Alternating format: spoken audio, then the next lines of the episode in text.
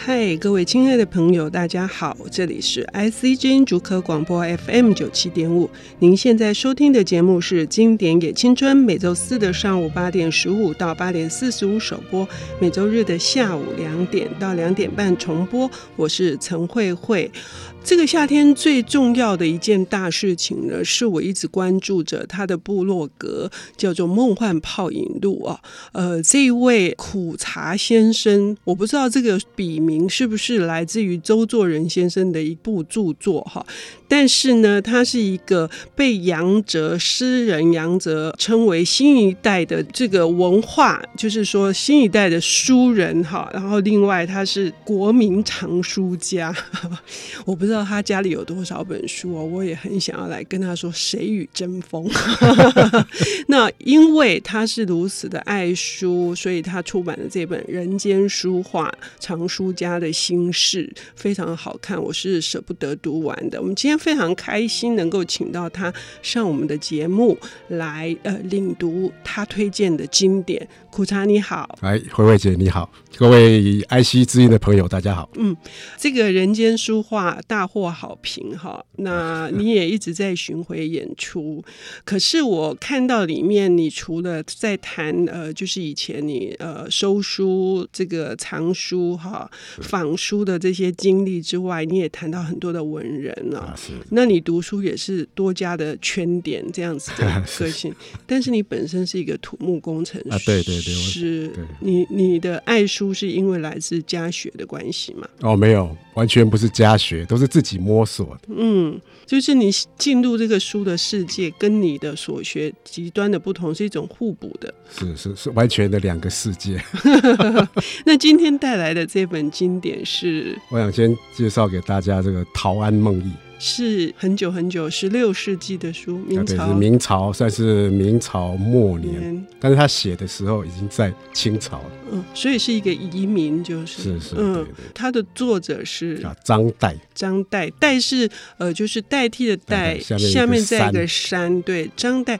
不管我听过多少的，就是呃，今之古人哈，他们写的文章非常有底蕴，是这种诗词也好，或者是古时候的散文也好，绝大多数都会推荐《是是陶庵，梦忆》啊。对对对，那我自己也是因为很多人推荐，而我大概二十多年前就读了，真的非常嗯好看。在三十年代那个时候，周作人他们呢，嗯那个时候新文学在开始起来的那个时候，嗯他们就非常推崇这一部嗯呃，这部散文经典，他嗯是认为是明清小品的绝顶的巅峰。嗯那周作人有说啊，呃，那个三十年代新文学，像现代诗跟现代小说都有受到外国的文化的影响，嗯他们写出来都有点洋化。嗯可是唯独好像散文嗯，中文散文的那个时候新散文好像并没有太大的受到外国影响。嗯那那时候他们要找新的东西进来，嗯所以他们回过头从历史的东西去找，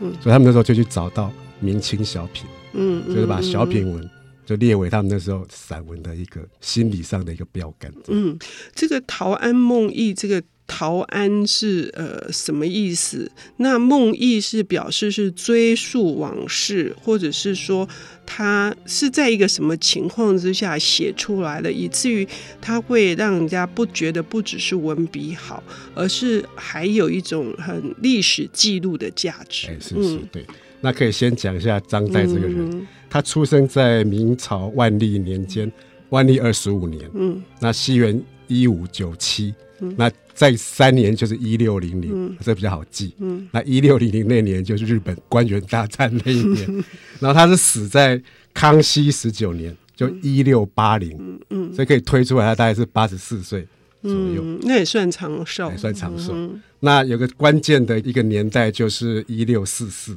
嗯一六四四就是那一年明朝灭亡啊，一六四四。那算起来，他那年他差不多四十八岁，嗯嗯所以他身为明朝的人，呃，大概四十八，然后身为清朝人大概三十几，嗯，嗯加起来大约各半各半。这也很像说，如果是在台湾，他可能前半生是日本统治，后半生是国民政府，类似这样的类似感对觉，类似这种感觉嗯。那他的出身很好，他是生在浙嗯江嗯的绍兴。那他祖先呢？追溯他的祖先，他的祖先是从四川过来的。四川在南宋的时候有一个抗金的名将叫张俊，嗯所以他后来他的著作有时候他会署名，他是蜀人张岱什么的，嗯嗯或嗯者嗯蜀人陶安老人张岱之类。他蜀为什就四川蜀的就是四简川嘛称，简他为什么要刻意去写蜀人？嗯，就因为他的祖先是抗抗金金的的名名将，将， 那他那个年代，因为清朝打来了，所以他心里面就是有一点故意要表示他是抗清的这种嗯心情。嗯嗯嗯那他们家世非常非常的好，嗯从他的曾祖父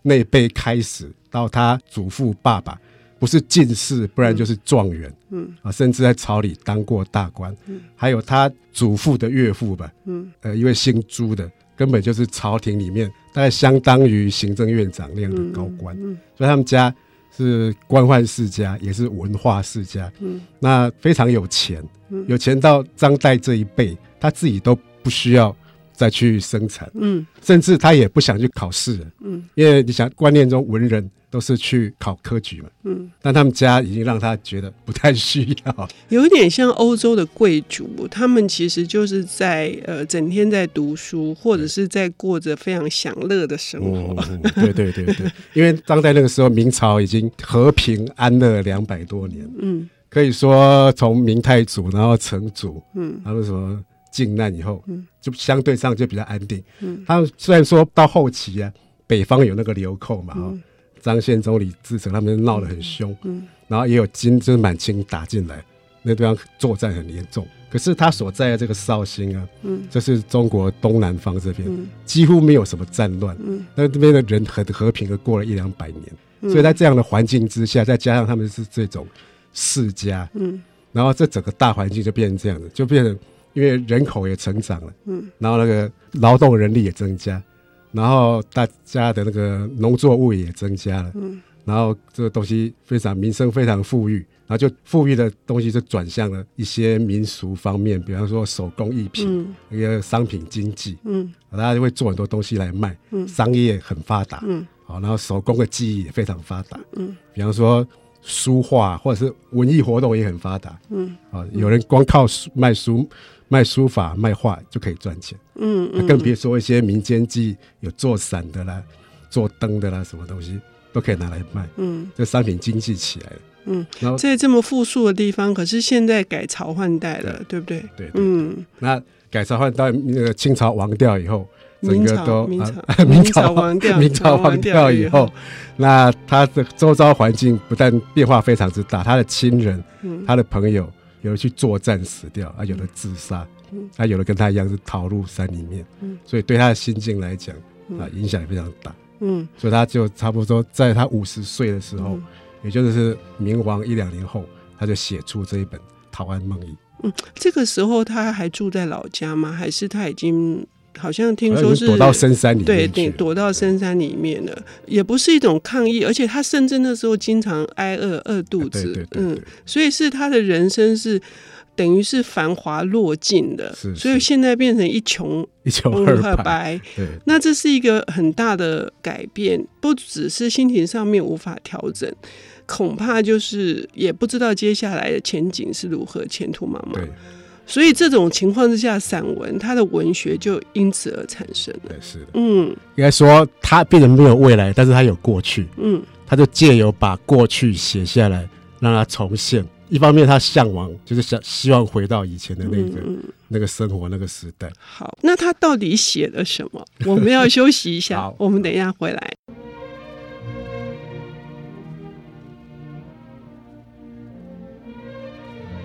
欢迎回到 IC 之音主客广播 FM 九七点五，现在进行的节目是《经典也青春》，我是陈慧慧。我们今天邀请到的是国民藏书家最近出版的，呃，他的第一部作品叫做《人间书画：藏书家的心事》的这位高苦茶先生呢，本业是土木工程师，可是呢，却是呃新一代的台北书人带来的这部经典是明末清初，应该算是清朝人了哈。他的散文、小品文的这个代表杰作哈，呃，应该是巅峰之作的，叫做《陶庵梦忆》。那我们已经提到，他是在一个世家官宦之家成长，那过的是极尽的高度的奢华，我嗯奢华的，然后但是又具有文化对，品他们味哦有，文化品味，我文化品味的生活，但现在变成是一个亡国之名。那他呃写下的这部《陶庵梦忆》的那个呃内容是什么？它的形式是什么？他的形式很很很好玩，嗯他就是他自己在自序里面讲到，他随便想到什么他就写什么，嗯然后他故意不分类，嗯然后也不照时间，故意把它打散来排。嗯然后我看那个美国的一个汉学家，嗯叫宇文所安，他有一篇文书里面有提到这个，他说张岱这样故意的安排呢，就是因为先前我刚刚没有提到，张岱其实他真正的的那个著作的功业是在一本史书，嗯，他自诩他自己其实是史学家，嗯，他当初明亡的时候，他没有去殉殉名死掉，嗯是因为他想要把他手上这部史书把它做完，叫这个石愧书。石愧石愧书，对，这是明朝的历史，嗯，他希望把它做完，所以他本身是一个史学家。那照讲，史学家讲他的回忆录应该是按照顺序嘛，嗯嗯。如果我们一般人在写，都是按照顺序年代把把它嗯年代把它列条列出来，但他没有。那语文所爱说，就是因为你史学家会把线性的东西安排下来，嗯所以这个事情你在回忆以后，他就会一直朝那个终点走过去。嗯他回忆的最后结尾就是明亡掉了。嗯，那他故意不这样做，呃，他猜可能他就是不想要面对明亡的结果，嗯他希望那个东西就是在他回忆里面就是这样非常缤纷，嗯呃什么都有，那随时的出现，那他并没有一个开头，也没有一个结尾，所以我们现在读来还是觉得一种很生气盎然的感觉，是是是非常的活泼对，，嗯而且他的秩序说他是直向佛前一一忏悔嘛，嗯嗯，啊，这序里面是这样写，但是他在文章里面完全完全没有忏悔的思，意 思，哇，他写的非常清楚啊，呃而对，且感觉起来他写的很高兴，是，所以是语文所爱也说他可能也有一点心理治疗的感觉，是是是，那它里面因为都是一小段一小段哈，即使呃现代的读者读来一开始可能会觉得好像有一点文言文，但是进入之后，它这种文体非常的吸引人，因为很简短，不啰嗦，很。呃，耀言不凡，呃，有好几篇都写的这样子栩栩如生哦，你就看了都会哈哈大笑的。今天苦茶想要跟我们介绍哪几段？我想先介绍一段凝了哈，嗯，其实他的文章很，我记得好像有好几篇都已经收到课本里面，啊，等一下那这个我就不提了，那再嗯再找一些大家比较不熟悉的，比方说他写，我觉得他写人跟写动物很厉害，嗯。那我先讲介绍一篇他写动物的。那这个宁鸟呢是一只八哥，嗯那是讲说他的，还有文章写说他的祖父母，他祖父母很喜欢养奇怪的珍奇的鸟，嗯他整个家搞得好像动物园一样。那尤其特别里面有一只那个、黑色的八哥啊，会讲人话，嗯而且他讲话出来很清楚，绝不含糊，嗯而且很聪明哦。他祖母在叫那个丫鬟的时候，一叫，然后那只八哥就会答声“我丫头太太叫”，然后就是叫那个丫头。那如果有客人来，那个八哥就叫太太，客来了，看茶啊、然后那个他们家就刚迎娶一个新娘子嘛，哈，可是这个新娘子很喜欢贪睡，很喜欢睡懒觉。然后一大早，那个八哥就开始叫了，他说：“新娘子，天明了，起来吧， 太太叫，快起来！”就一直叫那个新娘子起来清。楚明白。 然后起来，其实那新娘子就不起来啊，就一直不起来。然后那个八哥火啦，就骂啦：“新娘子，臭淫妇，浪蹄子！” 骂的很难听，又很清楚，又很大声，是又很难听。然后新娘子很恨这只八哥啊，后来他就买那个毒药，就把八哥给杀死掉。 那这一篇就是明了，对，非常的简短哈。那表面上是在写一个动物，其实是在写当时的家庭。对当时的家庭是有呃这样子的习惯的，有养这种宠物鸟的习惯的。那我们也可以知道，哦，原来明朝。嗯，这样子的家庭有这样的情形，而且短短的只有五行，嗯，差不多五行就可以结束一个故事就。活灵活现。对，很多的情况都是这样，也有一些才只有两三行就可以把一则当时发生的事件写清楚。嗯那呃，我自己印象最深刻的是那个雪晶，啊血晶对，对，讲一头裸嗯白色的的螺螺，嗯，那个也非常的有趣，对嗯，那只罗脾气很倔强，嗯而且很好玩。他张岱说他养那只螺以后，从来没有喂它吃饲料，嗯就让它自己出去找东西吃。嗯那放开它，自己就跑去找，然后到白天它就自己回来。它也不知道它到底吃了什么，这它个是反正它从来没饿 过，可是这一只很难驯服，越来越难，对越来越难驯驯服服，只有嗯张岱才叫得动，别人都叫不动。嗯嗯嗯，那它的结局呢也是很悲惨，但是我们想留给听众朋友来看看这篇文章，所以要请苦茶介绍的是人物张岱如何描写人物。那我想介绍几个人，那如果时间可以的话，都把他们提出来讲一嗯下。那首先，我想提到他写女人哈，嗯他想到一个写到一个朱楚生，是一个女演员。嗯，好，那他形容这个朱楚生女演员呢，他说：“楚生色不甚美，虽绝世佳人，无其风韵。”他说：“这长得不是很漂亮了，不过就算是绝世佳人呢，也没有她那种风韵。”嗯，那她是怎样的风韵呢？他这样写，之后很字字句都非常短。楚楚肃肃，其孤意在眉，其深情在节，其解意在烟视媚行。这样就把一个人的那种风韵就把它形容出来了。嗯这个人呢，其实他接下来是写他的性格，因为她是个女演员，可能她非常多的心事，又没办法处理，也没办法讲，所以他说。楚生呢，多坐迟，就是说常常坐在那边会散神失神，不知道在想什么，嗯，发呆放空，。对，脑袋就放空了对，他说一往深情飘扬无主，就他的心里面都定不下来，都不知道在想什么。有一天啊，一日同于在定襄桥日浦烟生林木渺明，就说跟他在定襄桥那边散步的时候，楚生低头不语，气如雨下。啊，余问之，作是语一对，就是说一个简单的答案就把它打发掉。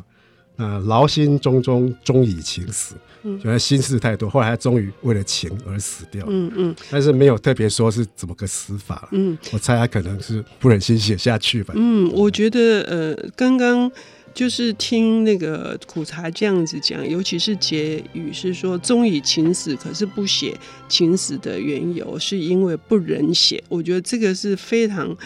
非常懂得讨那个张岱的，尤其是我们每次看武侠小说、言情小说，或者是呃有一些比较古意盎然的文章，我们经常就会看到这个孤意在眉，深情在节，而且是烟视媚行， 这个很熟悉的字眼哈。OK，还有一篇，我觉得如果是讲吃人哦，因为苦茶本身是个读书癖的一个书痴、书狂哈、书癫都可以称之哦，就是为了书可以。也不能说六亲不认 啊，可是接近 接近很投注专很情，近好，OK，好像里面在写吃人也写得非常的好，啊对啊，一个是他的堂弟叫张燕克啊，一个是他的朋友叫齐子祥。嗯，那先讲张燕克好了。那张燕克他是一个，他们家就他一个小孩，所以父母溺爱他，溺爱到什么程度呢？他的性情就变成，他老师没办法去教导他，他爸爸也没办法去阻止他。他说：“虎狼莫能阻，刀斧莫能截，鬼神莫能惊，雷霆莫能撼。”那个性情强硬到这样子，不改就是不改。而且四句话就可以把它描绘的这么的， 对，这个人的性格就嗯、写清这楚了。么鲜明，对对嗯对对。然后他常常花很多钱，因为他是个败家子，他花了三十斤，就是金子的金，买了一缸金鱼。嗯嗯，然后买完以后就回家，就慢慢的这金鱼一条一条的翻白，那就把它丢掉丢掉。走回到家，金鱼全死光光了，他只是笑一笑而已，嗯嗯嗯，也不当一回事。嗯嗯然后他常常花很大的钱去买夏女，他但是觉得这个夏女不合意，不喜欢，随便就送给他的门客啊或者下人。嗯他不在乎这个钱。嗯可是有一次，他不小心又打死了一个夏女，嗯然后夏女的老公很生气，因为他都不理，也不赔，也不怎么样。然后她老公后来又自杀了。嗯那人他亲戚抬棺木叫他们家闹，哇，附近邻居轰动，乡亲轰动，但几百个人、上千人来围观，他还是不为所动，还是不甩。可见他不是在乎那个钱，他可是在乎一个执着的一个原则。嗯，这样听起来是呃，真的是极度的这个可观性哦。可是因为时间的关系，实在没有办法听另一个吃人，只好请听众朋友自己来读这本张岱的《陶庵梦忆》。呃，非常感谢苦茶今天来谈明朝的经典、清朝的经典，谢谢。 OK，谢谢本节目由 IC 之音与 Reimu 阅读最前线联合制作，经典也青春与您分享跨越时空的智慧飨宴。